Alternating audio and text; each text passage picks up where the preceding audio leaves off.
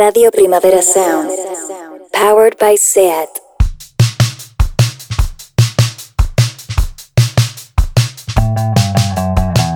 Necrofilia, yonkis imberbes Leches en coche y unos fans dementes Vómitos, disparos, caras verdes La sobradilla cutis no lamentes Socios del club de los 27 Acordes y canciones deprimentes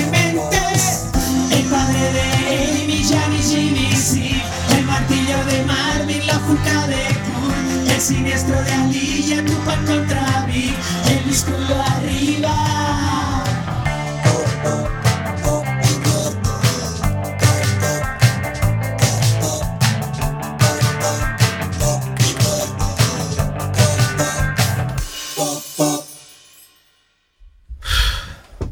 Quiero ser. quiero- ¿Tienes buenas Quiero- noticias para mí o no? Oye, bu- bueno, buenísimas noticias, Kiko Amat. ¿Qué me cuentas, No estamos, no estamos solos hoy en la mesa. ¿Qué- ¿Quién, quién es nosotros? ¿Es un ectoplasma? El José. José, Pepe. Joseph. Joseph Crow. José Cuervo, tío, José nos Cuervo. acompaña y patrocina Ya he visto antes que estaba aquí, he visto su presencia Sí. invitante. su olor.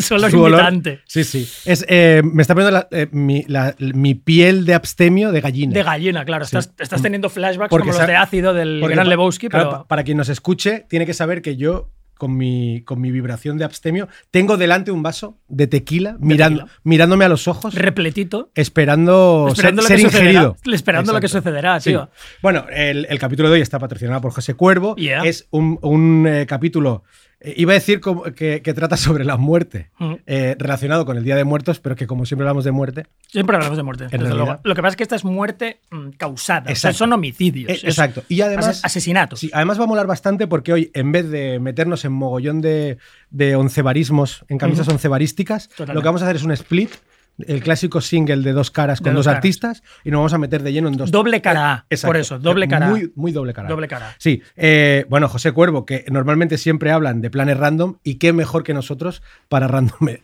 para, Para randomear- para randomear esta mierda. Para randomear. Pues, ¿qué te parece si. Y Yo empezaría ya con eh, homenajear el, eh, a nuestro promotor y homenajear a los caídos de este programa. Ah, Me parece maravilloso. ¿Quieres ya ir al.? Yo al me un chupito. Yo, yo, al contrario que tú, no soy abstemio. Me parece genial. Oye, pues por Lennon y Selena. Sí, por vamos Lennon y para allá, vamos.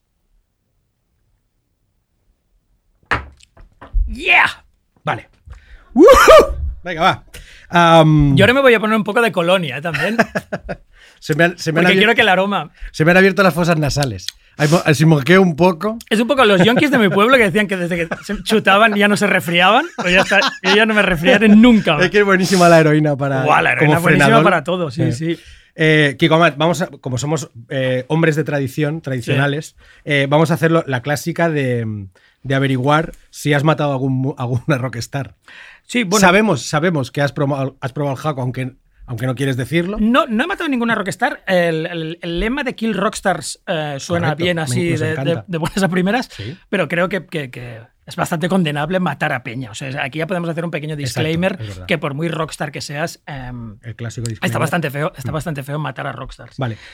Pero yo lo que te voy a hacer, lo que te voy a hacer, vamos a hacer nuestro, nuestro mini concursito de Pero he inicio. tenido ganas, ¿eh? He tenido Seguro, muchas, muchas hombre, ganas, muchas, muchas. ganas. Doherty- Españoles. No, de cercanía. Ah, como de cercanía, Kilómetro que da cero. más miedo. Kilómetro cero. No, y además que sabes que podrías hacerlo. Exacto, ¿eh? Que no es tan difícil. Empujón en metro. Te puedes No es encontrar a muchos difícil. músicos de No rock es tan difícil. en Varna. Em, ¿eh, ¿Qué te parece si hacemos nuestro típico concursito con la musiquita esta que nos gusta poner? Y Venga. yo te doy las cuatro opciones, Sí, ¿vale? venga. Eh, Kiko Amat, ¿a qué músico vivo matarías? A. A Bono de U2. B. A Mano Chao, ex Mano Negra. C. R. Kelly, el rapero. O D. Mickey Keith, de los Rolling. De nuestros amadísimos Rolling Hombres G. Ah, no, Rolling Los- Stones. Exacto, los hombres G ingleses. Hombres G ingleses, Rolling sí. Stones. G-Men. Eh, ¿A quién mataría? Eh, como he dicho antes, matar, matar. O sea, matar, eh, no sé si lo haría, pero sí que les haría algo grave a. Yo diría Mickey Keith primero y luego Bono. Es difícil, ¿eh? Sí, es sí, muy sí, difícil. es verdad. Es muy difícil. ¿Quién te gusta más? Tengo que decir- ¿A qué hijo quieres más? Hostia, ¿yo a quién mataría de estos dos? Pero, pero Mick, Mickey Keith y Bono serían Claro. uf, Hostia, es que- claramente prioritarios para mí. Yo creo que hay, hay parte de nuestra audiencia, me, me consta de primera mano que está deseando, estaba deseando que dijeras Mickey Keith, Que- porque ya estamos creando una- la, la Pop y Muerte Army en contra de los Rollings. Que ¿Tú vamos crees- a hacer. ¿Tú crees que podríamos ordenarles que mataran a Mickey Kid? Yo creo- Así me sentirían menos responsables, ¿sabes? Porque le mata a otro. Yo quiero es como el reverendo Jim Jones. O sea, yo- no- yo él quiero- les pide que se maten. Yo quiero pensar que en el próximo concierto de los Rolling Stones, la, la Pop y Muerte Army, Un- la PM Army, PM Army. va a ir como, como, las, como la gente que está en las puertas de, lo- de las, de las clínicas abortivas en Estados Unidos. Por ¿Sabes? eso, ¿te acuerdas, el. ¿te acuerdas del Rey Pescador? ¿Te acuerdas de la peli aquella? No. Del Terry Gilliam. Sí, pues el, el, el- el- prota es un, es un locutor radiofónico eh, caído en desgracia porque hace una bromita sobre algo en la radio, sobre no sé qué restaurante, no sé qué, sobre los yuppies y tal, y un puto zumbao se lo toma literal y Oh. va al restaurante y se carga a todo el mundo. Eso Con lo es- cual, el tío, evidentemente, Oh, se hunde porque él ha ordenado sin querer Hombre, un, un homicidio. Tú imagínate que tuviéramos que hablar en muertes Imagínate que aparece en el próximo concierto de los Rolling Stones un pavo con camiseta de Poppy Muerte Muerte. y a Piola y que, a Mick. y que en el capítulo de Muertes on Stage tenemos que hablar de, nue- sea, de nuestro. implicación. Bueno, y desde la cárcel, porque claro, nos condenarían Hostia, segurísimo. Qué guapo, ¿eh? Podríamos Sí. hacer pop. Rick, podríamos hacer. Rick, tú vendrías a la cárcel a, hacer, a hacernos de técnico de sonido, ¿verdad? Ha dicho que sí, ha sentido con la- Exacto. ha sentido La- con no la lo veis, cabeza. pero ha dicho que sí diciendo que no. Lo guapo hecho- sería- ¿Sabes cuando dices que sí así? Haciendo así. Ni de culo. Yo lo guay sería ver la cara de Mick Jagger, la cara de confusión de Mick Jagger de por qué. Si yo molo. ¿Por qué? Sí. ¿Y Vale, qué- y- qué- no, su último pensamiento sería ¿qué es Poppy Muerte? ¿Qué es Poppy ¿Qué Muerte? es Poppy Muerte? Poppy Muerte. Oh, Jesus. Yo, abono, abono, yo no sé si lo mataría, pero sí que le iría dando hostias. Y si, o sea, pero con la mano abierta en la cara. Y, y si él muere, o sea, si puedes matar a alguien a, a guantazos, A guantazos, entonces sí. sí que podría morir. Vale, yo creo, vamos, vamos, vamos a ver em, cómo los mataríamos, ¿no? Vamos a, antes Ah, mira, de entrar en no materia. quería entrar en eso. Antes de entrar en materia, vamos a pensar cómo los mataríamos. O, o qué les haríamos, ¿vale? Me parece bien. Em- Empiezo yo con, con Bono, ¿vale? Vale. Primero, por el poder que me otorga Primavera Sound, decido, o sea, extiendo mi perdón a Bono. O sea, le, le perdono la vida. O sea, Vale. tengo tanto poder y él es tan insignificante y es una limaña que yo le perdono la vida. Le perdono la vida a él y a Mickey Keith, imagínate. Pero voy a castigarles, porque mí es la venganza y la retribución, como dice Deuteronomio. Vale. Mm, es que, como dicen las pelis, Bono, la muerte es demasiado buena para ti. ¿Sabes Oh. esa, peli de pe- la- esa, esa frase de pelis de gangsters? Yo creo que a Bono lo peor que se le podría hacer es condenarle a un olvido implacable.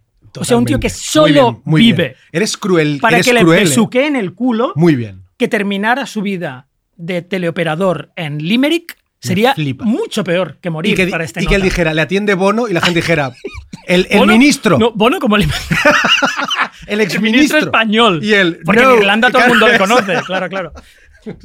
Y el tío, no, Y de no. Bono, como el imbécil aquel de U2, le dirían, y lo tendría que oír cada, Cada día, cada encanta. día. Muy bien. O sea que esto, esto para Bono. Perfecto. Eh, Manu, tú, venga, Manu- no que tú A seas Manu Chao. Manu Chao. Yo tú, lo tengo venga. clarísimo. A Manu Chao, ¿sabes? Yo, yo por supuesto los voy a matar. O sea, ya. o sea- No, no esperaba menos Ah, de ti, vale. tronco, no esperaba menos de ti. Por supuesto. Entonces, ¿sabes? Hay una, hay una práctica, no voy a. Siguiente disclaimer. No mola nada lo que pasó en Guantánamo. No, nada. Pero, pero había una práctica que era ultra cruel, que era que, ¿sabes? Que les ponían como unos cascos con música heavy a, a- Sí. a- a- a toda pastilla. Metal Y si- extremo. Y si se dormían o cambiaban de postura vertical, la música salía disparada de volumen. Con lo cual nunca podías dormir. Porque Mm. si te dormías, subía el volumen. Se llama privación de sueño. Pues yo haría eso con, con la base esa, la, tu, tu, tec, tec, ¿sabes esa base de Manu Chao? Sí. Con la que hizo tres o cuatro discos, Sí, que sí. era ese todo ese rato, pues sería eso y speeches neoliberales eh, sonando de Vale. Margaret Thatcher. Si se duerme, Margaret, Margaret Thatcher, Thatcher. diciendo cosas fascistas. Claro. Hasta que. Hasta que Como en la naranja mecánica, al final le hasta que, reacondicionas. hasta que Manu Chao se duchara. Primero, nunca volvería a tocar y se volvería fascista. Exacto. Con lo cual sería- Hasta que se duchara y se pusiera traje. Perfecto. Y saliera. Esto me parece muy bien. Y, Y Ar- R. Kelly. Kelly, R. sí. Mira, es que no voy a hacer ni broma, porque como es, igual es el hijo de puta más grande de la Tierra. Totalmente. Que, o sea, dicen que la forma más dolorosa de muerte es quemarse.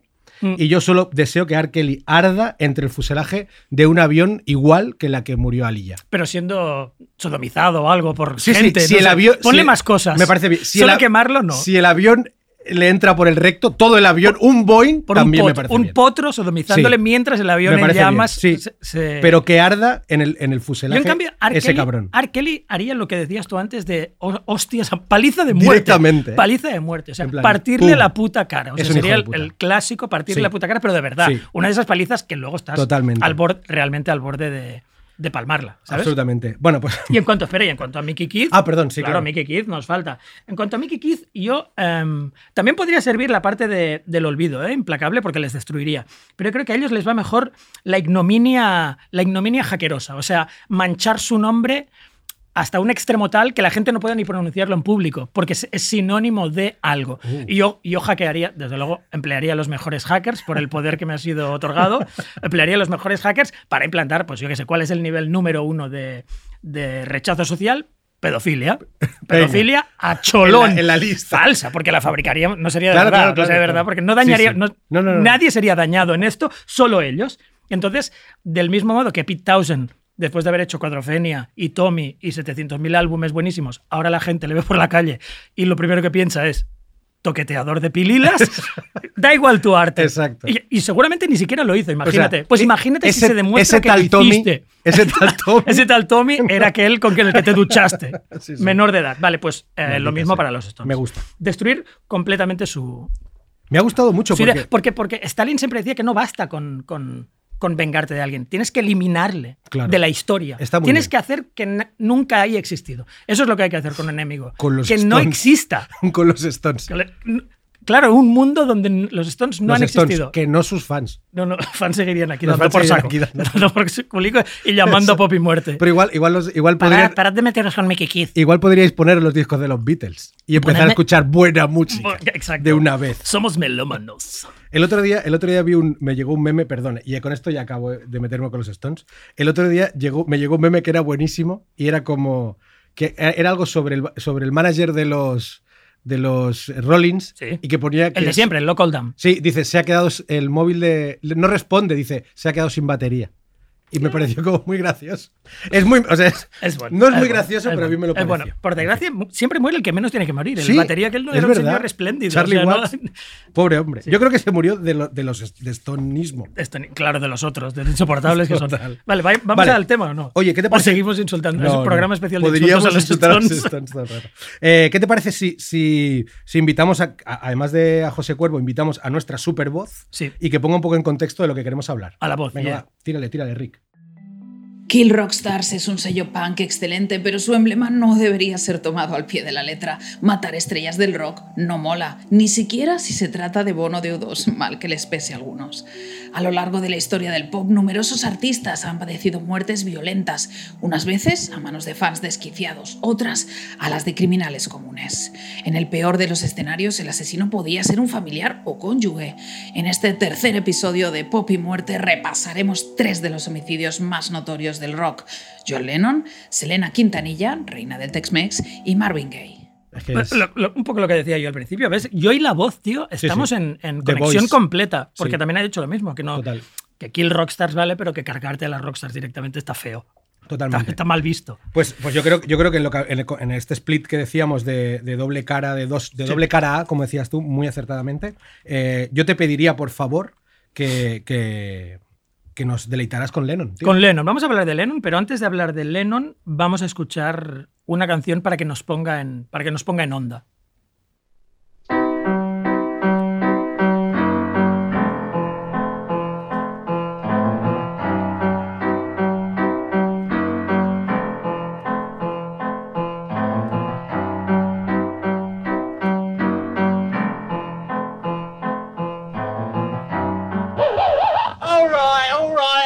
Of that shit.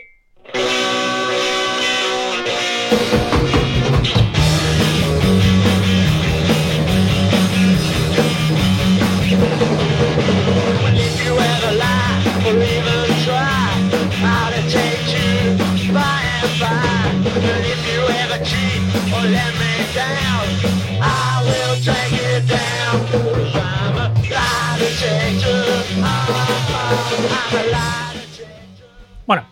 em, esta canción de los Mighty Scissors que se llama Lie Detector y que ya has visto cómo empieza. Me encanta. eh, es, un, eh, es un insulto no muy sutil a la memoria de, de Lennon y del Imagine. Pero yo te voy a contar eh, el asesinato de John Lennon y, mm, y te voy a contar también lo que pienso de John Lennon. O sea, es fácil confundirse con el John Lennon de los últimos días, Ya. ¿sabes? Como el Jesucristo de los últimos días. El- pero había otro Lennon previo que molaba que te cagas. O sea, que luego tuviera un delirio de 10 años, hay que decirlo, pero un delirio y se volviera otro pavo, no quita que el primer Lennon fuera, fuera, la, fuera la monda con pan, que dicen en Futurama. Pero primero vamos, vamos a. Primero voy a quitar el rictus de mofa de mi jeta y te voy a hablar de qué pasó Sí, el Vespra, la noche del 8 de diciembre de 1980. ¿vale? Em, esto sucede en la entrada del Dakota, que es un grupo de edificios del Upper, del upper West Side de, de New York. Porque John Lennon, pese a su famosa frase Imagine there's no possessions, tenía un montón de possessions. O sea, tenía 500 haciendas tranquilamente Sí, y sí. 800 lofts. Total. Él lo quería, que creo que lo que quería decir es You imagine there's no possessions. Pan- ralea de, me. de Your desarrapados. possessions. Your possessions are mine now. Eso es un poco lo que estaba imaginando, de verdad. ¿Vale? Y entonces, ¿qué pasa? Pues que un nota le pega cinco tiros a John Lennon con un revólver del 38 especial. ¿Vale? Del 38 especial.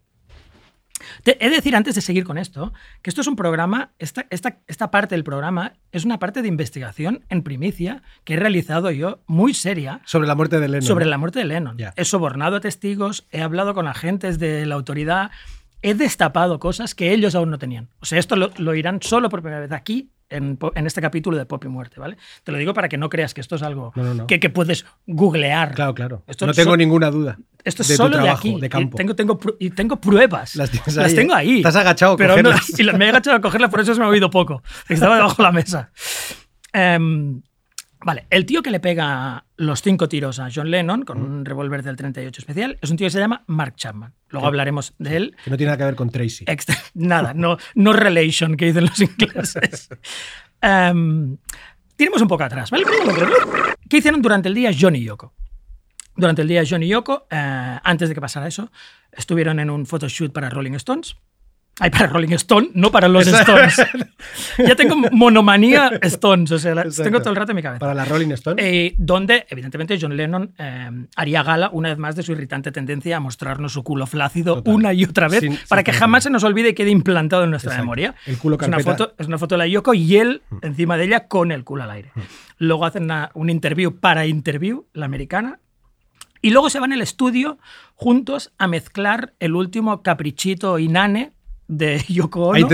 Una inmundicia. Te iba a decir, a intentar arreglarlo en la mezcla. Una- un poco a ver si le ponía unas guitarrillas ahí. No, ¿eh? Pero no puedes decorar un excremento. No, no le puedes poner purpurina a un excremento. Esas. Mm. Sigue siendo un excremento.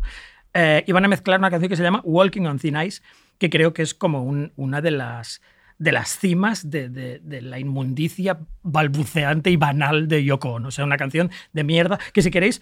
Está Por favor. Lennon a la guitarra, pero podemos tener un, ta- un pequeño tast, un pequeño toque de, lo que, de cómo sonaba. Dale, Rick.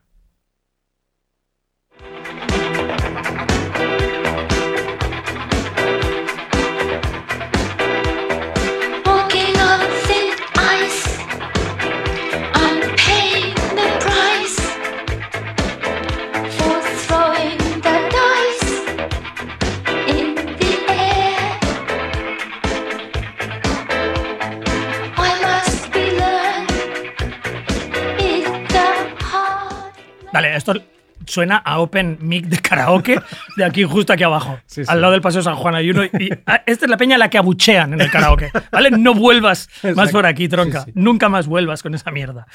Em, ¿Qué hace Chapman cuando, cuando vuelven? Que es, que, es, que es ya de noche.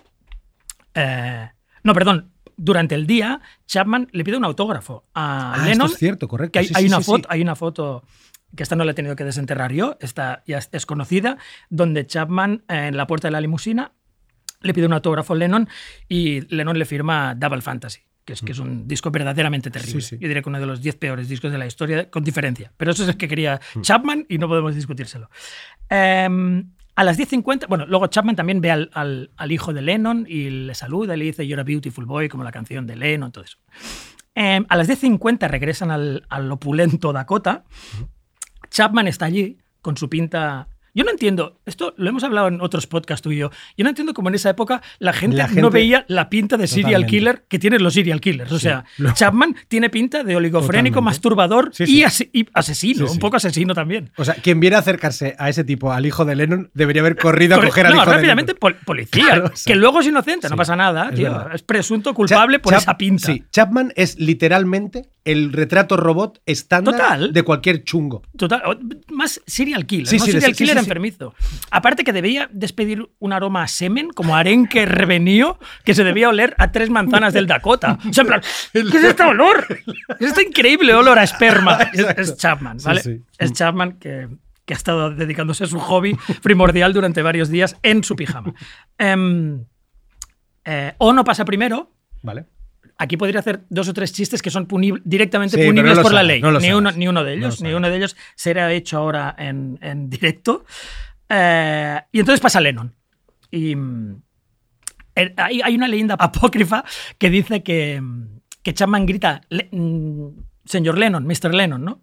Y, y adopta una posición de combate.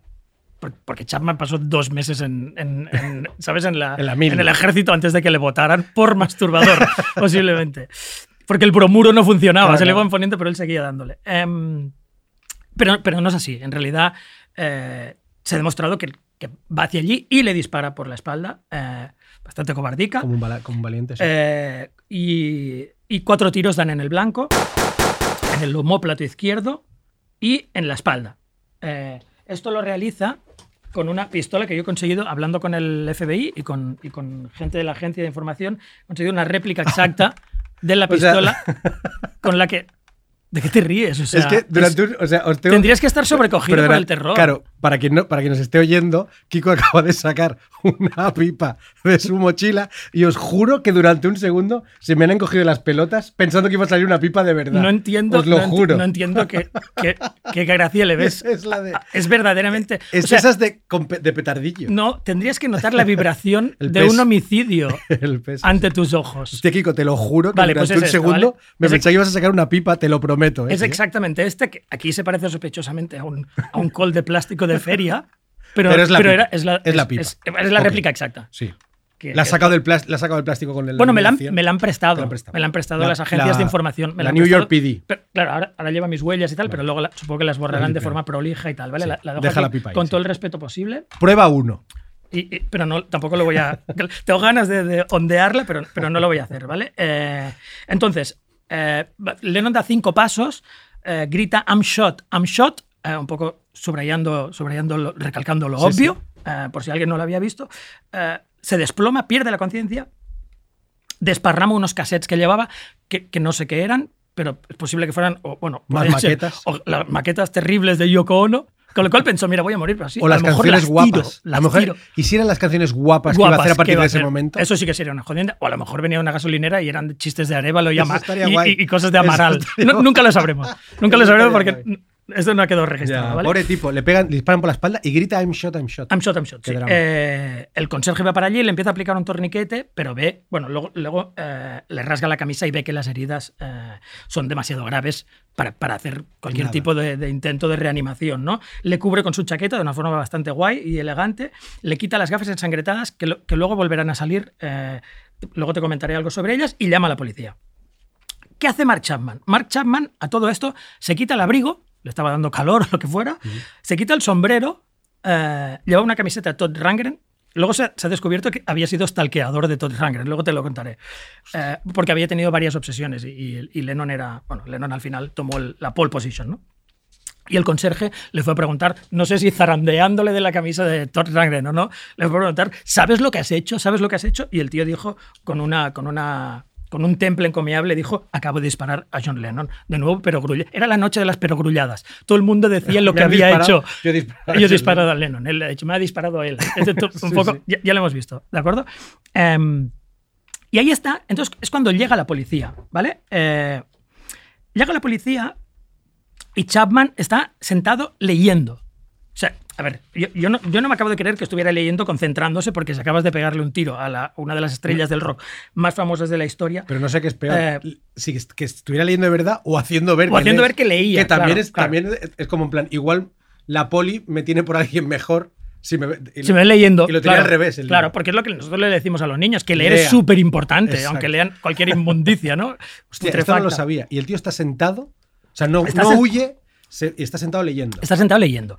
¿Qué está leyendo? Durante muchos años se han dicho hipótesis equivocadas. Y esto es algo que te voy a desvelar, desvelar porque varios agentes que no puedo nombrar me han dicho lo que de verdad estaba leyendo Lennon. Vas ¿vale? a sacar el libro. Eh, sí, voy a sacarte cosas peores aún. Voy a sacarte fotos, fotos comprometidas. Y durante muchos años se dijo que no sé qué, que si el guardián ante el centeno. En realidad, estaba leyendo El mal de Montano, un libro de Enrique Vilamatas que le había obsesionado desde muy, desde muy Chapman. joven. Chapman a- a Vilamatas, ¿eh? Chapman estaba leyendo tan pancho eh, aquel libro porque para él era, era su statement, ¿vale? Luego, pero luego Luego te voy a dar los detalles de verdad. He decidido guardarme las pruebas hasta dentro de un momento vale, cuando hablemos de Chapman. Vale. Pero que sepas que estaba ahí leyendo no, no. Ávila Matas. ¿vale? Ávila Matas. Em, a las 11 eh, ya no lleva el revólver, este revólver que, que lo dejó por ahí. A las 11 Lennon llega al Roosevelt Hospital, pero ya no respira, ya no tiene pulso, y a las 11 y cuarto se declara su fallecimiento. ¿no? Muere Lennon, le acaba de disparar Chapman. Entonces, punto a punto, víctima y, homicida. Lennon. No vamos a explicar aquí quién coño era Lennon, porque no tenemos tiempo y, y- esta mierda, y no nos pagan por esto, que, lo, que lo googleen si alguien no lo sabe. ¿no? Eh, de hecho, Yoko Ono hacía ver, con esto lo contaremos seguramente en un teaser especial Yoko Ono que prometemos a, a nuestra audiencia. Yoko Ono, hilarantemente, en 1967, hacía ver que no sabía quién era John Lennon. Pese a que le estaba stalkeando ya, pero hacía ver que no sabía quién era. Es Todo el mundo sabía quién era John ese Lennon. rollo guay de era el tío más famoso del planeta. No sé quién es Messi. Exacto, exacto, ese rollo. Exactamente ese rollo artista vomitivo. No sé quién es Lennon. Em, pues Lennon era un tío genial, tío. Ácido, un liverpuliano, tío, con un acento scouser increíble, ácido, avispado, súper talentoso. Hmm. Miembro del más grande grupo pop de la historia. Totalmente. Algunos dirían el grupo pop perfecto de la historia. Que es casi un grupo pop de comic book. O sea, si te Es increíble. inventaras. Son los cuatro fantásticos. Luego exacto. Sí, lo- sí. lo- lo ra- los únicos que lo replicaron bastante guay fueron los Ramones, pero todos los intentos de replicar algo así no han funcionado, Mm. porque solo funcionaba por esas cuatro personalidades, una de las cuales, una pieza capital, era, era Lennon. Y este tío, que era uno de los tíos más guays del mundo, un tío que siempre tenía un, una, chiste. Mm. un- una frase guay, un, un tal, que no se tomaba nada en serio a sí mismo, pero sí a su arte, tenía todo lo bueno del mundo. Un día, este tío se volvió gilipollas profundo, porque, te lo juro, un día se volvió gilipollas. Bueno, no, es un día en realidad. Ese día, el día en que empezó a volverse gilipollas, tiene una fecha clara, que es el 9 de noviembre de 1966, ¿vale? En una exposición de arte conceptual merdoso de Yoko Ono en la Indica Gallery de Londres. Y ese día es como si hubiera pillado algo, ¿sabes? Hubiera pillado Sí, sí, algún sí. tipo de... Ese día pilló la de esto, que no se manifestó en... O sea, fue agilipollándole progresivamente durante años y años. Yo- yo- para mí se me, se me asemeja al Alzheimer. O sea, vas perdiendo una palabra, luego otra, luego no sabes si es ayer o hoy y tal. Em, Y perdió el cool, lo cool. Perdió todo, todo lo guay que era y se volvió solo un imbécil eh, balbuceante. Y aparte el talento, el talento lo fue desperdiciando año tras año en, en paridas y tonterías y en, y en bettings y en baggism y, y otros conceptos de, de- de arte de, de- de cuarta, o sea, de baja estofa de, de Ono. ¿no? Eh, en 1968 ya es un gilipollas bastante notable. O sea, deja a Cynthia Lennon, que era una tía súper guay que le mantenía en la tierra, liverpuliana, de clase obrera, la deja para irse con la Yoko, está todo el día tripado, al cabo de poco se meterá Jamaro. Yo, yo creo que esto también es la Yoko. Ya, vamos a ponerlo todo en un Me paquete limpio, Sí. es la Yoko también, culpa suya, y graba el álbum blanco, que yo creo que también es medio culpa de la Yoko, con experimentitos y mierdas, ¿vale? O sea, y en el 1970 ya se está metiendo heroína, está 100% eh, con Yoko Ono y, eh, y, destruye los, a los Beatles. Allí ha llegado a un, a un estado de imbecilidad terminal, ya incurable, Sí, sí. incurable en el que pasarán los siguientes 10 años. ¿no? Eh, sigue siendo una tragedia que muriera, pero eh, hay, que, hay que recordar cómo pasó los últimos 10 años, como un millonario eh, enloquecido diciendo inanidades. Y en cuanto a Chapman, era un fan de los Beatles de Georgia, de 25 años, que había sido guardia jurado eh, y que se había ido puteando con las frasecitas ingeniosas de Lennon, como el More Popular Than Jesus, eh, luego más tarde el Imagine, luego el- la letra de God, que no sé si leerte la entera, pero francamente no es para exculpar a, a Chapman, pero te dan ganas de matar a alguien. Te leo solo un trozo. La aguantada, la aguantada que decíamos, ¿eh? Muchas ganas, ¿eh? o sea, te entran ganas de ir a una armería. Eh, Dios es un concepto por el que medimos nuestro dolor. Lo diré de nuevo. No hace falta. Ya lo- ya lo- era un concepto súper sencillo. Súper sencillo, pero nos lo va a repetir. Dios es un concepto, bla, bla. No, y entonces nos dicen que no cree. No- hay un trozo que me encanta aquí. No creo en la magia, no creo en el I Ching, no creo en la Biblia, no creo en el tarot, no creo en Hitler. No un creo en momento. Hitler. ¿Creías en Hitler? Ni en Elvis, ¿no? ¿Creías en Hitler? Pero un momento. Querías decir que, Hitler existe. No, no puedes no creer en Exacto, Hitler. sí, sí, sí. Hitler existió. Fue, el, fue el, el- el líder del Tercer Reich. o Hay, sea, hay millones de de personas, personas que murieron. que murieron por alguien que tú decides no creer. Eso no puede Gracias. ser. No, no puedes inventarte eso. No creo en Jesús. Mira, como hay la parte mística, pues aquí me lo creo. No creo en Kennedy, lo mismo. Kennedy sí existió. Etcétera, etcétera. No creo en el yoga, ni en Reyes, ni en Elvis. Y aquí viene la Y, parte de- lo- y tengo que decirte que lo de Elvis me parece muy cruel, muy cruel por, Totalmente. por lo que implica Totalmente. para ellos, para los Beatles Elvis en realidad. Mm. Es- me parece Totalmente, feísimo. totalmente. O sea, dices que no crees en, en- en Elvis o en Zimmerman, que es Bob Dylan, o en los Beatles, que esto ya está ultra feo, y dices, solo creo en mí, en Yoko y en mí. Esa es la realidad. El sueño se acabó. ¿Qué puedo decir? El sueño se acabó porque lo digas tú, ¿no? O sea, se ha acabado. Se acabó el sueño de la pena. No, tú no sueñes más. No sueñes más porque yo ya no. Se, acabado, acabó soñar. Se acabó soñar. A tomar por ¿Vale? culo soñar. El sueño se acabó. El día de ayer yo era el tejedor de sueños. O sea, él es Sandman. Ahora de golpe tiene el poder de meterse en los sueños de la gente. Pero ahora renazco. Yo era la morsa. Aquí tengo ganas de decirlo y lo voy a decir. La morsa es tu mujer. Esa es la morsa. Tú no eres la morsa. Es esa señora que tienes al lado. Enloquecida y multimillonaria es. Eh, pero ahora soy John. Y queridos amigos, solo tenéis que seguir adelante. Esto, esta, esta falsa humildad de las rockstars, te lo juro que me da arcadas. O sea, que no pare la fiesta por mí, tío. Seguid. seguid. No, que- no importa, me voy, me voy. No, no, seguid, seguid. No lo hagáis por mí. Que te vayas ya, hombre. pesado. ¿Sabes, Kiko? Que, que El sueño se acabó. John Lennon es, es- o sea, estás, es un, era un tío intocable y te has, o sea, te has regalado aquí la gente, o sea, Pero yo soy fan de Lennon, yo soy fan del primer Lennon. Para mí hay dos, hay dos. Yo soy fan de la primera parte de Lennon, que me parece un tío alucinante, No, soy no. mega fan de él. Entonces, pues este tío se va puteando con esto, con el God, con el Imagine, con el arte de mierda de Yoko Ono, posiblemente. Esto nunca lo dijo, pero, pero, Pero yo intuyo, que, intuyo que sí.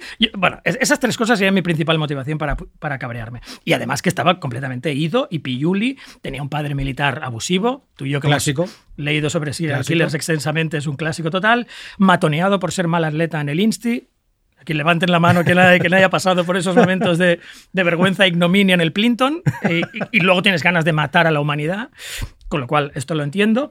En 1971 se hace un born again pre- presbiteriano, o sea, calvinismo puritano y tal, muy extremo. Y es justo entonces cuando se lee el mal de Montano de Enrique Vilamatas. Es en ese, es en ese momento exacto. Volvemos a Vilamatas. Es en ese momento exacto y porque le habla, le habla. Y entonces se convierte como en, en un super fan de, de Enrique Vilamatas. Aquí he conseguido unas fotos que te, te- te pido que trates con mucho cuidado porque, porque, el- Que son únicas, porque ¿eh? son, son únicas, donde se puede ver cómo era fan. Y, y ves, ah, está aquí. Ah, Es decir, que no eran amigos, ¿eh? es que es buenísimo. No- no eran amigos. no- no- claro, para quien nos escuche, eh, Kiko está enseñando Sí. una foto de Enrique Vilamatas con Chapman, clarísimamente. Completamente Está real. claro. Completamente real. Y- y no eran amigos, eran, era solo un fan stalkeador. Sí, ¿eh? y además Vilamatas en su mano tiene, el disco, el de, disco John de John Lennon. Lennon. O sea, esta es la prueba definitiva. ¿eh? definitiva. Que el mundo nunca Seguro. había visto. Y pero hay dos. Tienes otra segunda Hay- foto. hay dos, sí. Hay otra foto, clarísima foto. Eh, eh, eh, Nada manipulada. Nada, en absoluto, En completamente Enrique real Vilamatas de las con Chapman. files de, de- del FBI. Es decir, que a él se le ve la incomodidad típica del fan asqueroso, o sea, que él no quería que Totalmente. Chapman fuese fan de lo suyo, pero él está muy contento aquí. Esas Y, fotos emo- son lo más. ¿eh? y emocionado. La- Las voy a dejar aquí encima, pero Sí. luego tenemos que recordar enviarlas por... Ir directamente, ir a la directamente a... Iba a decir a Pímblico. Eh, a Cuántico. Em, pues sí, él se obsesiona con un libro que va de congresos literarios, porque los libros, como bien sabes, que van solo de escritores y congresos literarios, le hablan a la gente y, y le tocan la fibra de su ser, porque no hay nada más interesante que alguien hablando de un congreso literario. Yo diría que es la cosa que más ¿Quién no despierta tu leer imaginación. eso? ¿Quién no querría leer eso? Totalmente. es- tu imaginación se dispara. Es en plan, Dios mío, he visto el cielo, porque eso es lo que el cielo debe ser. Escritores hablando durante mu- mucho rato de su mierda. Entonces, durante un tiempo, Chapman se obsesiona con él, con el protagonista, que, que, que es, que es Enrique. Bueno, con Enrique y con el protagonista, que también es Enrique, porque casualmente en sus libros casi siempre el protagonista es un escritor. Y entonces le pasa algo a Chapman, que es- esto sí que es terrible, que se lee un libro sobre John Lennon que se llama John Lennon One Day at a Time. Y es un libro que destapa el estilo de vida de Lennon en Nueva York. Y eso sí, le hace girar completamente la pinza a Chapman, porque se da cuenta que, el, Ese que Lennon se ha existe, ¿eh? Sí, sí, existe, ¿verdad? Bueno, como todo lo que te he Sí, dicho sí, aquí, sí. ¿eh? como todo No, lo perdón, que te he dicho. Perdón, O sea, no ponía en duda la existencia de tus pruebas, pero existe ese libro. Ex- ese libro existe y le volvió medio loco de ira porque, porque ahí fu- fue el libro donde la gente entendió hasta qué punto John Lennon se había convertido Lennon, en, claro. un, en un millonario hipócrita. Vaya, Sí, es, sí, que, sí. es que era básicamente lo que, lo que había. y, y esta, y esta hipocresía fue lo que al, al Chapman ya le dio la vuelta. Y entonces enloqueció, enloqueció de verdad, tuvo epi- episodios psicóticos. En octubre viajó a New York para matarle, ya. eh, pero cambió de idea, que ves como los filmes y los discos a veces salvan vidas. Porque se fue a ver una peli ultra deprimente que se llama Ordinary People, que es una de Robert Redford del 80. Unos padres que se le muere el hijo y tal. Aún, vamos, yo no entiendo cómo no se suicidó Chapman. Pero bueno, la cuestión es que le debería dar mal rollo, niño muerto, tal, y cambia de idea. Pero está loquísimo igual. Cambia de idea, la tele le interpela, to- todo lo típico de los brotes psicóticos, empieza a stalkear a James Taylor. Yo creo que ya iba cogiendo rockstars al azar. James Taylor, Todd Rangren, quien hubiera, o sea, quien pasara por allí. Y, y en la mañana del 8 deja Chapman deja su habitación, estas son las últimas horas, deja su habitación en el Sheraton Hotel, que es un hotel más de mierda que el que en el que pernoctaba Lennon, por supuesto, como todos lo eran. Allí ha dejado una copia del, del Mal de Montano de Enrique Vilamatas con esta es mi declaración, firmado Enrique. Que esto, evidentemente, el autor eh, se escandalizaría porque, porque nadie quiere que utilicen un libro suyo para algo así, ¿no? Eh, y pasa el día merodeando por el Dakota, ¿no? Saluda al hijo, a Sean Lennon, como te había dicho, con Beautiful, Beautiful Boy, le canta. Espero que no le cantara. Qué mal, Espero que no le cantara en plan juglar al niño. Y por la noche ya sabemos lo que pasa.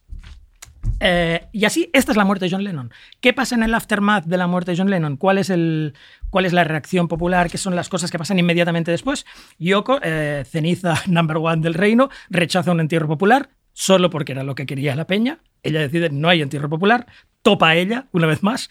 El secuestro de Lennon continúa y, eh, y hace una cremación al cabo de muy poco que es mm, prodigiosamente similar a, a lo que haría un criminal deshaciéndose de pruebas inculpatorias, que rápidamente quemar a alguien para que nadie pueda hacer nada. Pero claro, luego entra, luego entra en acción su monstruoso ego y después de quemarlo pide al, al mundo. ¿Tú has pedido algo alguna vez al mundo? Tú pedías o a tu clase, o a tu familia, a tu colega. Ella, ella habla directamente al mundo, o sea, al, a la- Sí, al sí. planeta Tierra, y pide 10 minutos de silencio mundial. O sea, que todo el mundo se calle. 10 minutos. Todo el mundo calladito durante 10 minutos. En Samboy no se hizo. Ya te digo ahora, sí, en eh. Samboy, nada. ¿Cómo Yo sí? no. Yo estuve. ¿Cómo se va a callar nadie en Un Samboy 10 jaleo, minutos? un jaleo ahí de tragaperras y peleas callejeras. Si en los campos de fútbol tenían que poner música Claro. para, para el minuto. En, en Samboy seguro que no se hizo. A lo mejor no se enteraron también. De los Beatles también, declaraciones de los Beatles. Eh, George dice un par de paridas de la suya que ya llevaba ya bastantes años también diciendo solo tonterías hippies. Eh, uno de sus epigramas de mierda que era robar una vida es el peor robo. Gracias, George. Gracias por tu contribución a esta mierda. Si lo, lo dejamos así y no te preguntamos, tío. Y Paul dice algo bastante fuerte que es putada, ¿no? Venga, hasta luego. Tal cual, dice, what, dice what a drag. ¿no? Sí. See you later. No, no, no puta. Sí, sí. No quiero, no quiero hacer como un- una avanzadilla de próximos capítulos si es que era Paul. Si es que era, Cierto, si es que era A lo mejor era el Eh, otro si es Paul. que era Paul. A lo mejor era the other Paul. Hostia, qué ¿Vale? movida, pero no, tío. sí. lo- luego, como se disculpa, dice que estaba en shock. Pero bueno, ellos estaban peleadísimos, así que es es, normal que le diera un rebote y dijera a la es mierda. heavy, ¿eh? A la mierda con aquel tío. Y bueno, ya Yoko, ya con, con las guitarras de Lennon grabadas, eh, saca un LP que se llama Season of Glass. Y la portada son las gafas ensangrentadas de John. No. Sí, No why the hell not? Es ¿En todo arte. en serio, Todo es arte, sí. Incluso defecar en la memoria de tu marido. Eh, utilicémosle para hacer más dinero y punto. Mm, ¿Qué pasa? Ya- solo te digo ya el ultimísimo eh, aftermath, una, una- la última ola que, que es consecuencia de todo esto. Y es si no es consecuencia, es, es- va en paralelo. El 30 de marzo del 81, un fulano también con pinta de oligofrénico masturbador que se llama John Hinckley dispara a Ronald Reagan. Y es otro que también está obsesionado, bueno, lleva mucho tiempo obsesionado con, con actrices de cine, Chuslan Preave, no, no sé quién eran. Eh, y también, Es con verdad el, que dispararon y también con el mal de Montano de Enrique Vilamatas. Así que hay una, Hay una una conexión relación clarísima clarísima entre los dos entre intentos. los- Bueno, claro. en- Por eso es un libro, es un libro de culto ahora. Y la gente lo que pasa viendo que, que tocaron a estos dos tíos. Y, y bueno, y hay una conspiracy. Y aquí te lo dejo, pero es mierda. O sea, conspiracy es mierda, Es porque a mí mierda. me encantan las conspiracies, pero esta es espantosa y no da para, ni para un WhatsApp faltoso. ¿No? O sea, se llama Who Killed John Lennon, de un tal Fenton Bresler. Y no sé Who qué- Kill. Who Kill- y ya implica, evidentemente, a todo el mundo, como, como, como en JFK sale todo Dios del- de la inteligencia estadounidense, tal. Era un peligro, los Black Panthers, pero John Lennon distaba mucho de ser un peligro. Ya. Era una rockstar en, en pijama blanco tocando Sí, el, sí, piano, el piano Sí, sí. y sacando rédito. Era un rentista, básicamente. Así que no era ningún peligro para nadie, ni nadie le mató, más allá del zumbao de la- Chapman. Y hasta ahí la muerte de Lennon. Tío. Bueno. Eh, mm, ahora el mundo ya sabe la verdad. Sí, sí, el mundo no, me ha sabe. encantado. El mundo Las- sabe la verdad, tío. Yo creo que ha sido. Es una gran responsabilidad para ha mí sido, decir emo- esto. ha sido realmente emocionante. la pistola encima de la mesa, todo, la verdad. He tenido que desvelarlo, tío, Increíble. porque, porque ha ha habido gente que ha, ha pagado con su vida para que yo tuviera estas fotos, ¿sabes? De- desde luego vamos a compartir en redes esas fotografías, por supuesto, para que la gente las pueda ver. Eh, oye, pues voy, voy a por la otra cara A del split, ¿vale? Y, la, y entramos con, con una canción. Tíramela, Rick.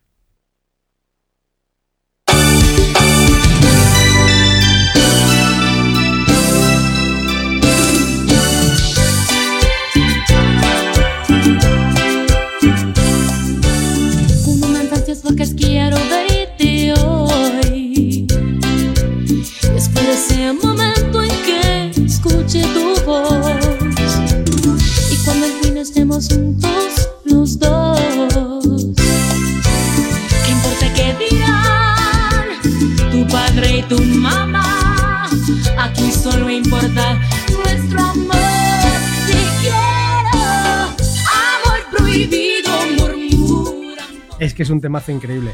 Eh, venimos a hablar de Selena Quintanilla, tío, que quizá es eh, pues una de las artistas latinas más grandes de la historia, de la música en general, y seguramente la, la música, la, la cantante femenina latina más grande de los 90 y, y que nació en Texas, Tejana, nacida en Lake, es Tex-Mex, Lake Jackson, Texas, el 16 de abril de 1971. Estamos hablando de una, de una cantante latina ultra mega exitosa, con más de 30 millones de discos vendidos en todo el mundo, tío. Eh, una tía de ascendencia mexicana y cherokee, que se convirtió en una pionera de la música Tex-Mex, eh, que además en ese momento era. Y no, no sé cómo estará ahora el tema, no soy un erudito del estilo, pero que en ese momento estaba absolutamente dominado. Pues bailabas Por- como si fueras un puto Sí, erudito del lo sé, estilo, ¿sabes? Porque lo flipo. ya Tienes lo un, sabes. un- tienes un toque, tío, Tengo toque. salsero, que Sí. en la salsa ha desperdiciado un gran Estaba a bailarín. punto de agarrar el José Cuervo y metérmelo, Y meterlo- pero tirármelo por la cabeza. Y luego con, con una ametralladora. ¡eh! Narcocorrido. tío. Pues era un estilo ultra dominado por tíos y llegó ella y le pegó una patada a la puerta, tío, y la, y la, y la fundió, literalmente, ¿vale? Eh, un artista, hablamos de un artista, voy a hacer un pequeño background, ¿eh? Rápido. Una artista súper prematura a la que su padre, que era de ascendencia mexicana, no sé si mexicano o de ascendencia mexicana también, eh, le enseña a hablar de español fonéticamente. Para, que sea, para que cante en castellano. Ella realmente es, es norteamericana. Sí, sí. Es, de, es de Quinceanilla. chicana, sí, y le enseña para, para, que, para que aprenda a cantar en español y, y eso directamente se convierte en, el artista más grande de, la música latina en ese momento. Eh, y su discográfica EMI, en los 90, cuando ya ve que, que tiene una, tienen a una tía de 23 años que lo está petando muy fuerte, cantando en español en ese momento, que no tiene nada que ver con lo que está pasando ahora en la música popular, que el castellano es casi el idioma de, Totalmente. de- del pop mundial, en ese momento ellos deciden que para hacerla una, una lo que ellos llaman un artista global, van a grabar su disco en inglés definitivo, que es lo que, va- lo que iba a disparar a, a Selena al, al estrellato. ¿no? Em, era conocida como la reina del Tex-Mex y, y justo antes de que, de que este disco se acabe, cuando tenía cuatro temas grabados, muere.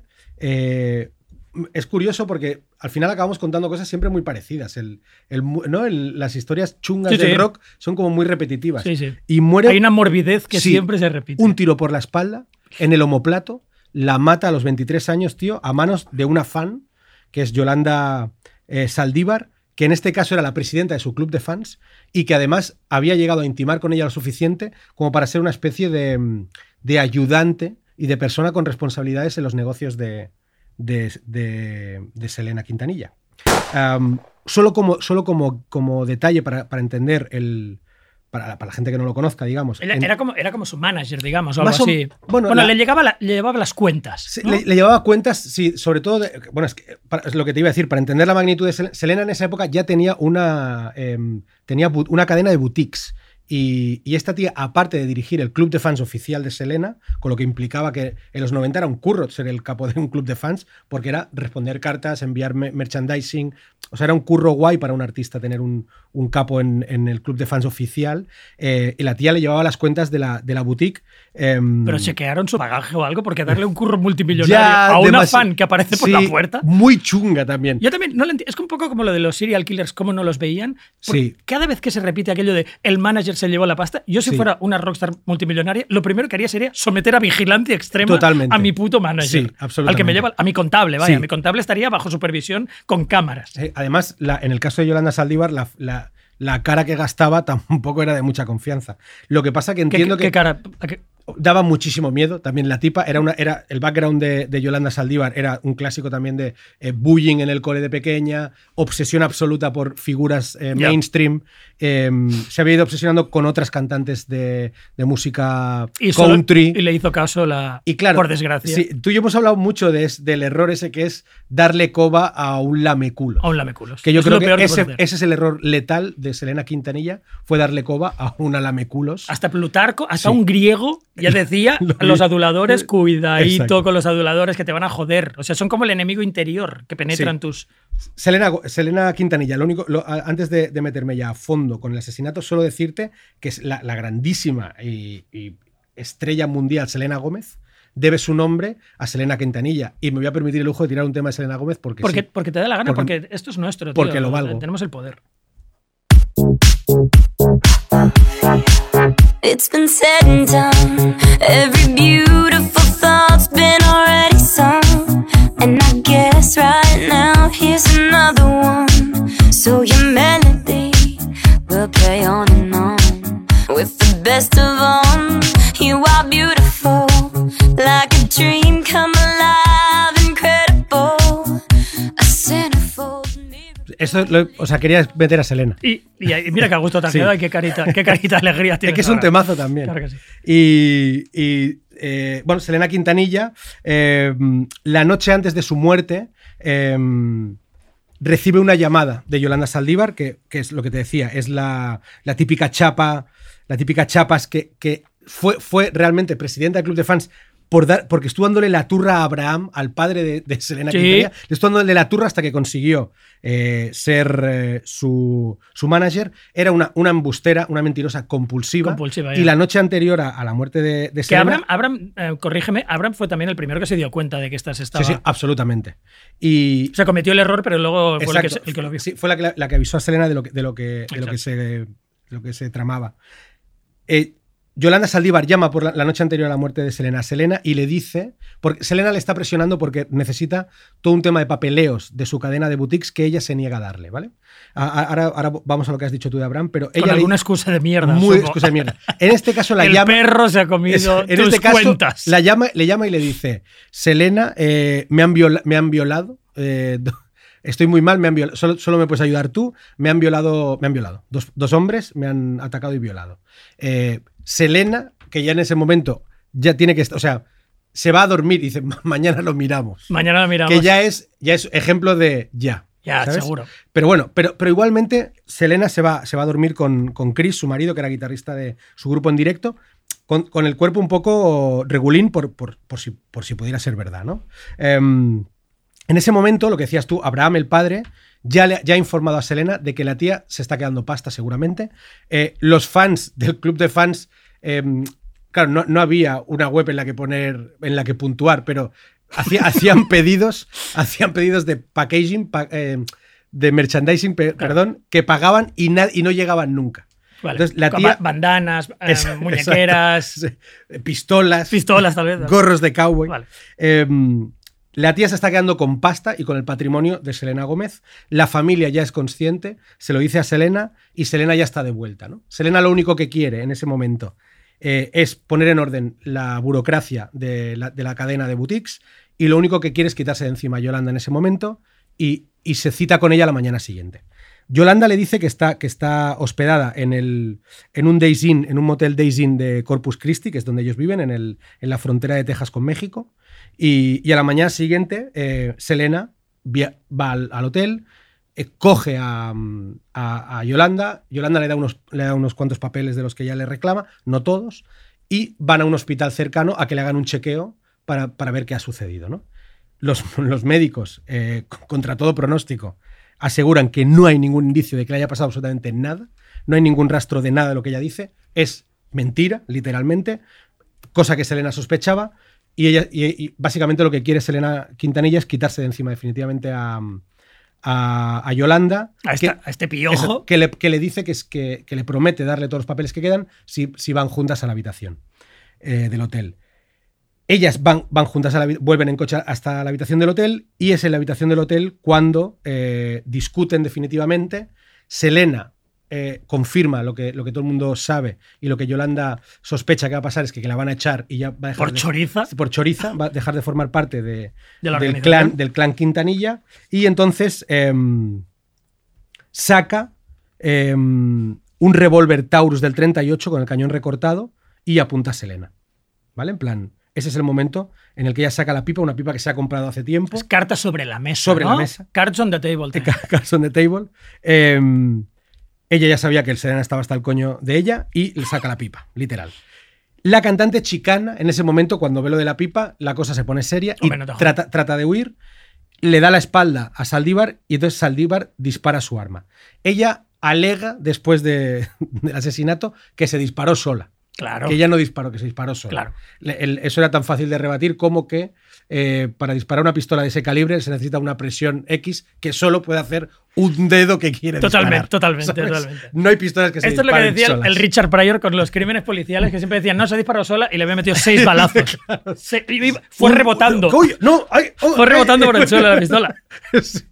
Pues, y matando eh, jóvenes exacto. negros, claro. En el caso, en el caso de, de Saldívar, dispara, dispara el Taurus del 38 y, co- como comentabas antes con Lennon, la bala impacta en el omoplato derecho de, de, de Selena Quintanilla con tan mala suerte que le perfora una arteria principal.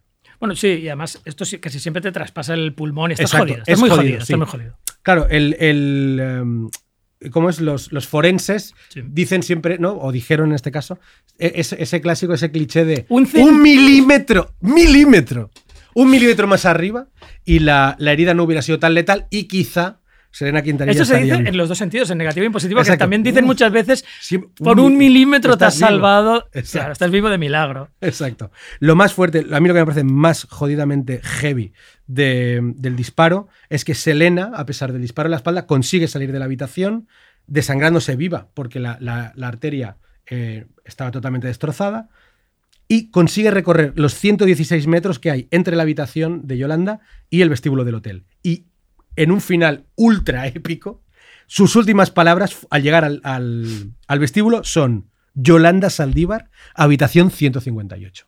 Se desploma y muere allí mismo. Está bien, Es que- súper épico. Que dejaras señalando No, que es- es, para allí. Hostia, no, no, o sea, no dijo ninguna otra cosa. Deténganla. Por favor. Deténganla, que es una mentirosa. Porque, Exacto. porque era una mentirosa. Que la detengan. Que la detengan, que es una mentirosa, sí. Malvada y peligrosa. Exacto. Eh, bueno, seg- según los trabajadores del hotel, eh, Saldívar, esto es el- a- eh, lo aduce el, um, un jardinero, que Saldívar corría detrás, por si había alguna duda, ¿eh? Se- se- corría detrás, eh, blandando la, la, mm, la pistola y gritando perra, por si había alguna duda de que, de que se había disparado sola la pistola. ¿eh? Eh, exacto, en plan, pe- perra que has hecho que se dispare sola esta claro, claro. Ante- justo antes, ella corre, corre a, como para intentar rematarla, hasta que se da cuenta de, de que, de que no lo puede hacer, que, que el- que la cosa es muy jodida, y entonces cambia de dirección y se atrinchera en, una, en su pickup roja.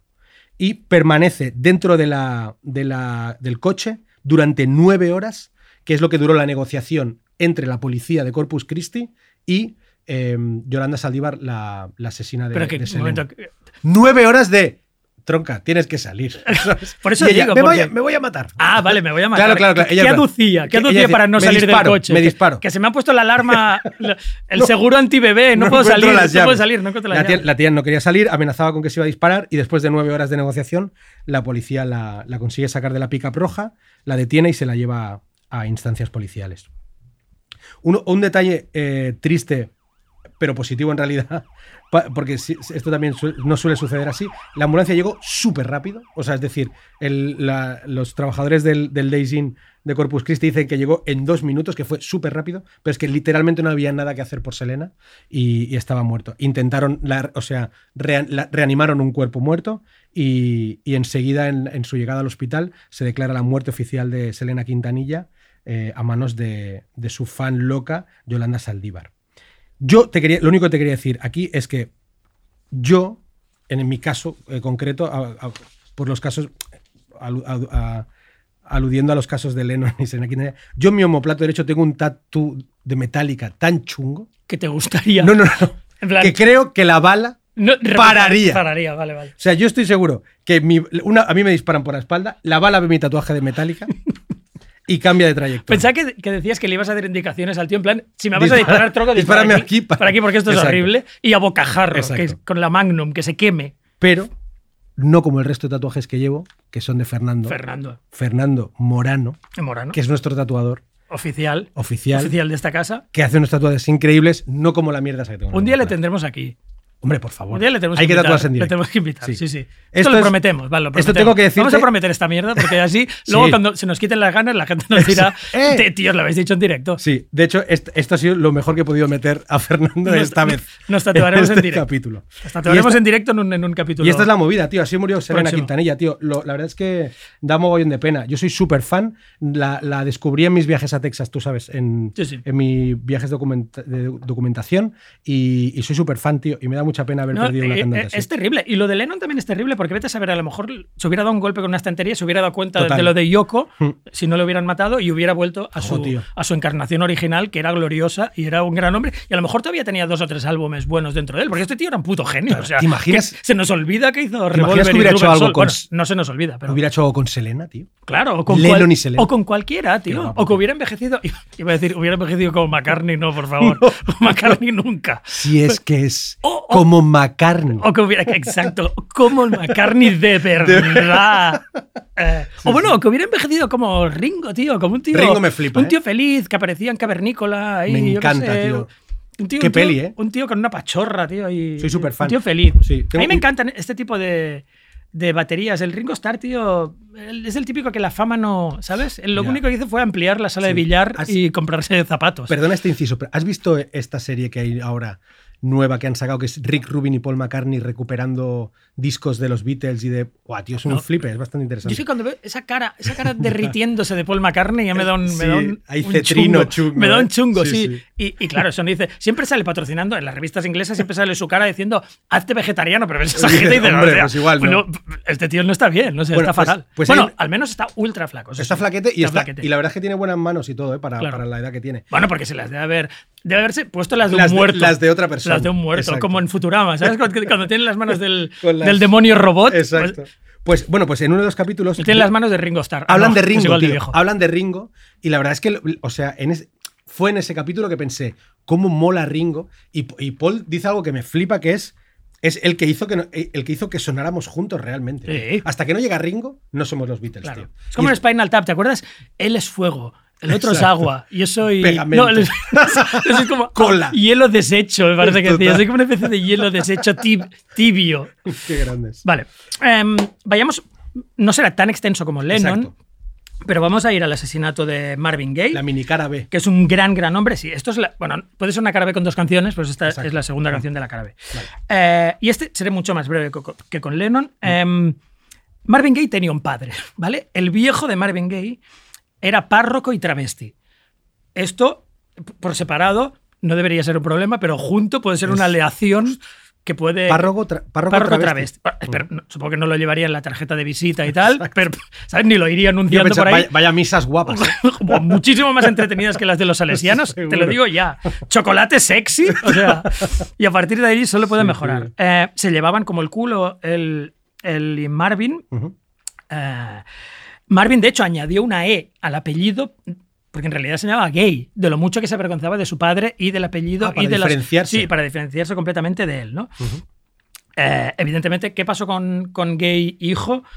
Que era, primero, un poco hijo de mamá, porque el padre era pues más, más rudo o más, menos afectivo, más protoviolento, más capullo en general. Y de golpe también Marvin Gaye se convierte en el ganapán de la familia, que esto hay, hay un cambio en el equilibrio de, de afecto y de poder de la casa. Eh, se juntan varias cosas aquí, es la tormenta perfecta, ¿no? Como suele decirse. En 1983, Marvin, que llevaba ya bastante tiempo sobrio, porque sus excesos eran, eran, eran míticos en el soul, empezó de nuevo a meterse flecas como si no hubiera, o sea, como dirían Ando Discontrol, o sea, lonchas y no de jamón, ¿sabes? O sea, lonchas de las buenas. Y, y, y- y las lonchas mezcladas con un mood que le está entrando cada vez más suicida, le entra la paranoia farlopera, eh, ha tenido un gran éxito de nuevo con, con el álbum donde sale Sexual Healing, que de hecho vamos a parar un segundo con, para escuchar Sexual Healing porque es una- Oh, un tema ral del copón, es una temacle absoluta. Marvin.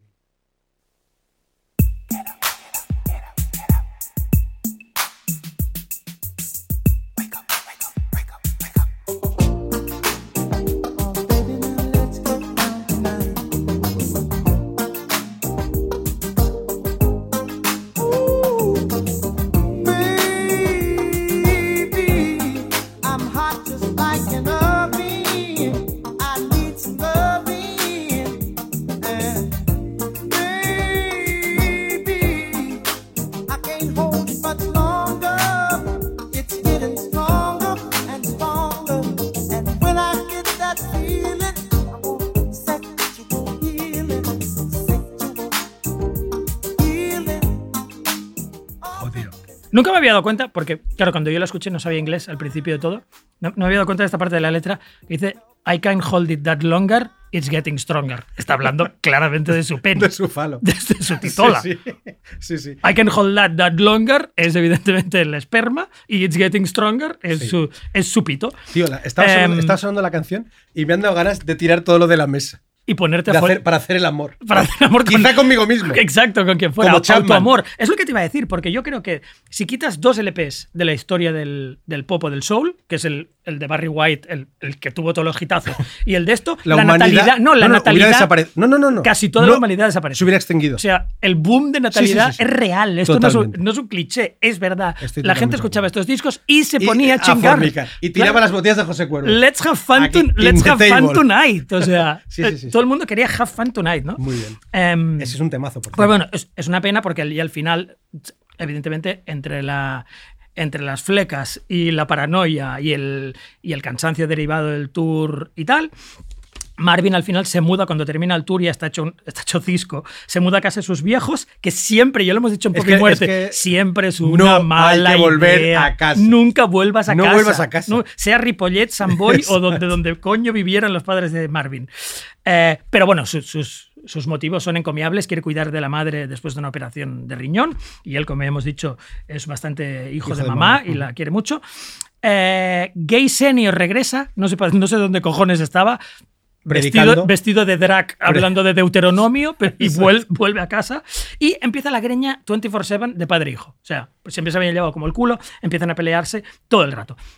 Entonces hay un día que durante una pelea entre el padre y la madre, por rollos de pasta además, no, no porque, la ma- porque creía que la madre le robaba, sino porque eh, Senior se quejaba de que la madre no había enviado no sé qué, no sé cuántos, no sé qué facturas que tenían que cobrar.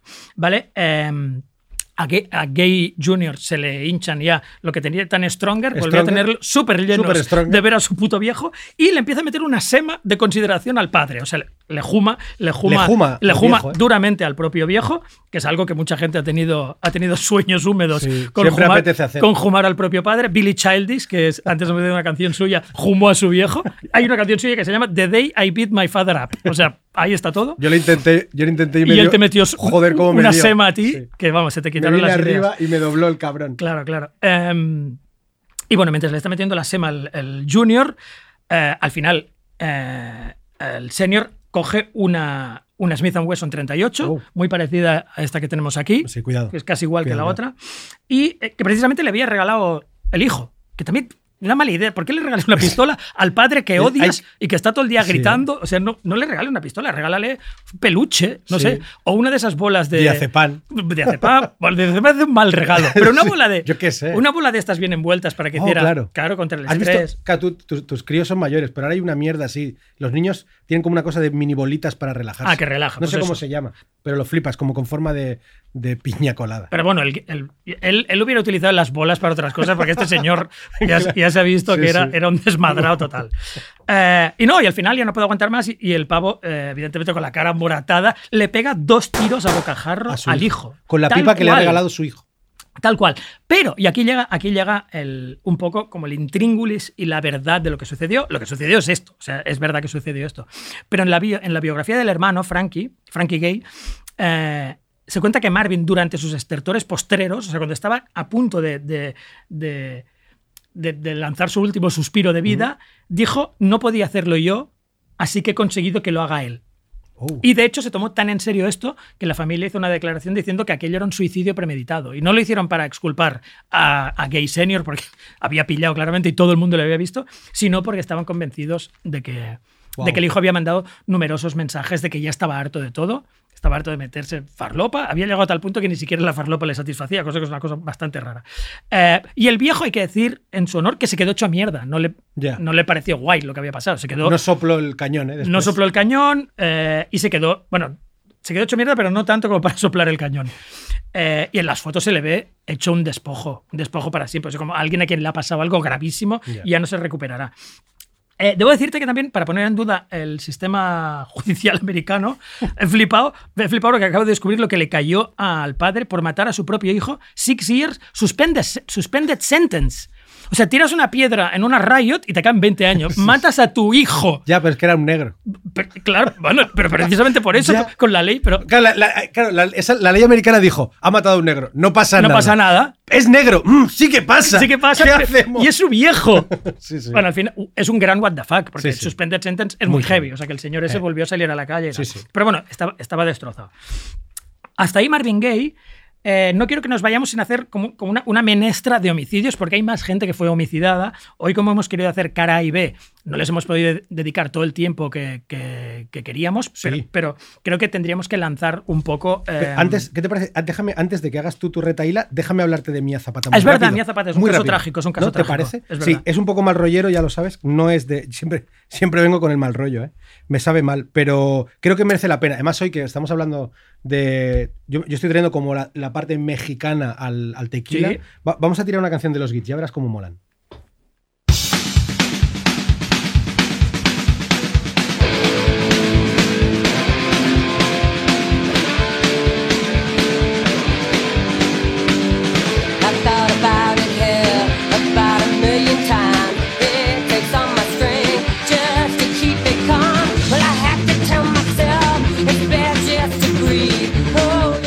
Holding it A- a- al final, un poquito de punk rock tenemos que poner Ah, siempre. hay que poner siempre te, ale- punk. alegra, te alegra la vida, Es te alegra como- la vida del punk. El, es, es nues- el, eh, el punk rock es nuestro perejil. Totalmente. ¿no? Si so- fuéramos arguiñano, un poquito de punk rock.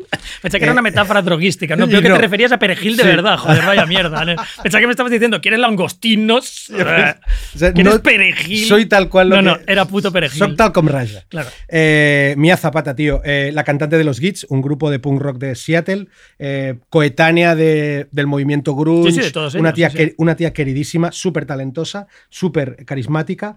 Eh, la leyenda cuenta que su viejo era pariente de Emiliano Zapata, cosa que me flipa también. Eso sería muy bestia. Es- Eso sí lo podemos demostrar. eso Hablaré con mis conexiones en, en las agencias de inteligencia. Mira, yo sí. no he traído foto, pero querría haber traído una foto de Emiliano Zapata y otra de Mark Hamill, Luke Skywalker. Son la puta Son la misma puta- persona. vale. Y luego ponemos Mía Zapata, a ver si los tres se parecen. exacto. Esto en un teaser lo hacemos. Esto en un Es teaser Luke prometemos que lo hacemos. sí. Eh, Parecidos al- razonables. Joder, eh, eh, hemos, hemos, hemos nombrado al revolucionario que lideró la revolución mexicana. Deberíamos habernos metido el chupito ahora. Ahora Nos metemos uno ahora en breve. Antes de Te- acabar. Yo necesito el calorcillo. Sí, te, te voy a contar esta historia ultra triste. Cuenta la leyenda también, no solo de que, que es eh, una posible familiar de Emiliano Zapata, sino cuenta la leyenda que hay una mítica foto de Kurt Cobain llorando en el suelo, que Sí. es una, una foto muy mítica, que Sí. dicen que es cuando se entera. He leído sobre ello. ¿Verdad? sí. Sobre el día que se entera que Mía Zapata ha, ha aparecido muerta. Ah, hablamos de la madrugada del 7 de julio de 1993. Eh, Mía Zapata abandona el Comet Tavern en, Cap- en Capitol Hill, Seattle, eh, después de haber estado celebrando la, la, la vuelta de, de gira de unos colegas que habían estado fuera de, de Washington, vuelven y está celebrándolo. Ella a las 3.30 de la noche decide volver sola a casa y, y durante la madrugada se encuentra su cuerpo eh, sin vida ya, en el centro de Seattle, entre, la, entre el cruce de intersecciones de, de la, de la- avenida 24 Sud y la Sud Washington Street de Seattle, del centro de Seattle. El cuerpo eh, tenía signos de violación, había sido estrangulada y brutalmente golpeada. Y, y lo más heavy es que se cuenta que quien la reconoce es un ayudante del forense que es ultra fan de, lo- de las, una de punk. las Gits. Vamos, sí, una correcto, exacto. Y. Se puede ser punk y ayudante de forense. Totalmente, claro. Eh, Mia Zapata fue enterrada en, en el Cave Hill Ce- Cemetery de, cemetery de, la- de su Kentucky natal. Y, y es muy heavy que se, ta- se tardaron ni más ni menos que 10 años en descubrir quién fue el cabronazo que la mató, que es eh, Jesús Mezquía, eh, un, malandro un mierda, cabrón, sí, un mierda. mierda, que ya- con, con antecedentes por, por asalto y por, por, eh, maltrato en Miami. Y gracias a una muestra de ADN, 10 años después que encuentran el cuerpo de, de Mia Zapata, dan, con, dan con este cabronazo, lo, lo- lo meten en Chirona y celebramos, en- de hecho cuando celebremos eh, la vida de nuestros fallecidos, celebraremos la muerte de este cabrón, que es súper reciente. Por supuesto que lo haremos. Por reciente. supuesto que lo haremos porque ya en otros podcasts siempre hemos dicho que hacen falta muchísimas más Sí, castraciones. totalmente. Castraciones Y en el caso de- en- espontáneas, espe- Sí. especialmente de En vida. el caso de Jesús Mezquía, eh, ya te digo, no, no, no te quiero mentir, pero creo que murió hace poco más de un año en, en una trena en Washington, creo, y esperamos que se pudra en el Totalmente. infierno. Que una guillotina primero le, le rebane la genitalia y justo Y cuando esté con la cara de estupor. eh, Muerte con él. vale, pues horrible, horrible, nefasto pavo. Pues- y ahora yo te cuento, te hago la ¿Te parece? retaíla final. Venga. te cuento solo. Reggae y soul es un genocidio. Vale. O sea, es un genocidio. Hay tanta peña que he tenido Re- que resumirlos. En el Reta- reggae y en el- y el soul hay muchos muertos. Retaíla, chupito, Retaíla, chupito, chupito y canción. y canción. Venga, lo- hagámoslo Me así. flipa. pues. Y, y cocaína. No, cocaína no. Perejil. En el reggae y el soul, genocidio de la hostia. Theophilus Beckford, que es el inventor del, uno de los inventores del ska que hizo Easy Snapping. Machetazo de un vecino. Eh, King Tubby, o sea, uno de los grandes productores jamaicanos, tiroteado en Kingston. King Curtis, saxofonista de soul mítico, apuñalado por camellos a la puerta de su casa, pero no eran camellos a quien él les estuviera pillando, eran camellos que estaban en la puerta de su casa y él pasaba con un aire acondicionado. Y no le dejaron pasar y le dijo, hijo de puta, déjame pasar. Muerto. Muerto, o sea, una muerte que la tendríamos que poner en muertes de mierda, pero mira, la he puesto aquí. Darrell Banks, o sea, el tío, aparte, esto es una- no, no viene muy a cuento, pero te lo digo igual, que es el single de soul más caro de la historia, Open the Door to Your Heart, que es un single de un clásico de Northern, asesinado por un pasma que se estaba trajinando a su novia. Eh, Peter Tosh, asesinado por tres cacos. Sam Cooke, aquí no lo pongo porque hablaremos de él en Conspiranoia, porque Vale. Sam Cooke sí que hay una conspiranoia, que cada uno decidirá si se la cree o no, pero la hay y, y algo huele a muerto y no era Sam. Exacto. Algo huele a muerto a su alrededor. Eh, en cuanto a lo indie, no hay tanto, hay, muchos menos. Pero a Dave Rowbottom de Durruti Column le mataron a mazazos a alguien que nunca pillaron. Y luego, unlikely, o sea, muy poco, eh, muy poco esperado, lo de Hugh Whitaker, que era el primer batería de los House Martins, que a él no le mataron, pero él, un ex socio que le había hecho la, la- le había hecho la púa y le había robado no sé cuánto dinero, eh, Hugh Whitaker le atacó con un hacha. Primero le atacó con un hacha y lo mandó al hospital.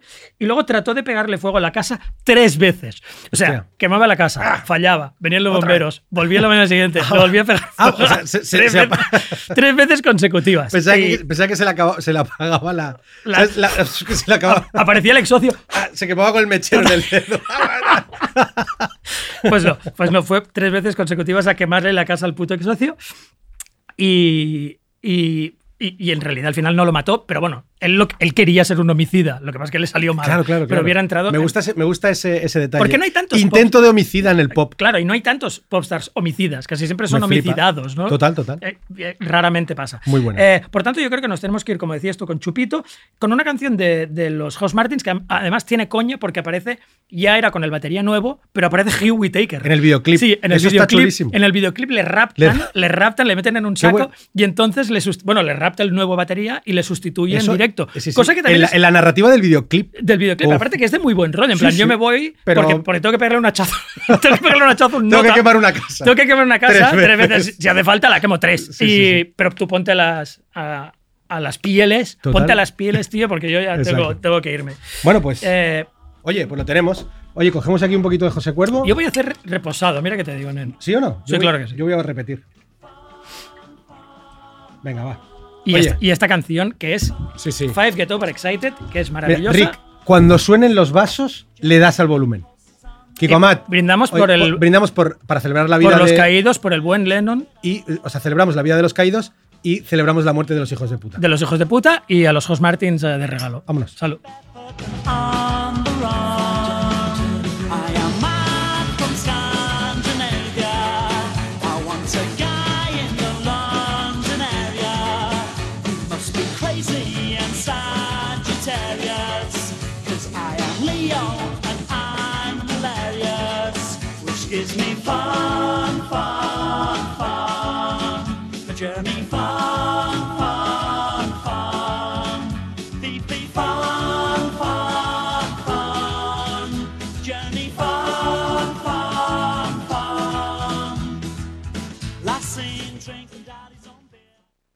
Estás escuchando Radio Primavera Sound. RPS.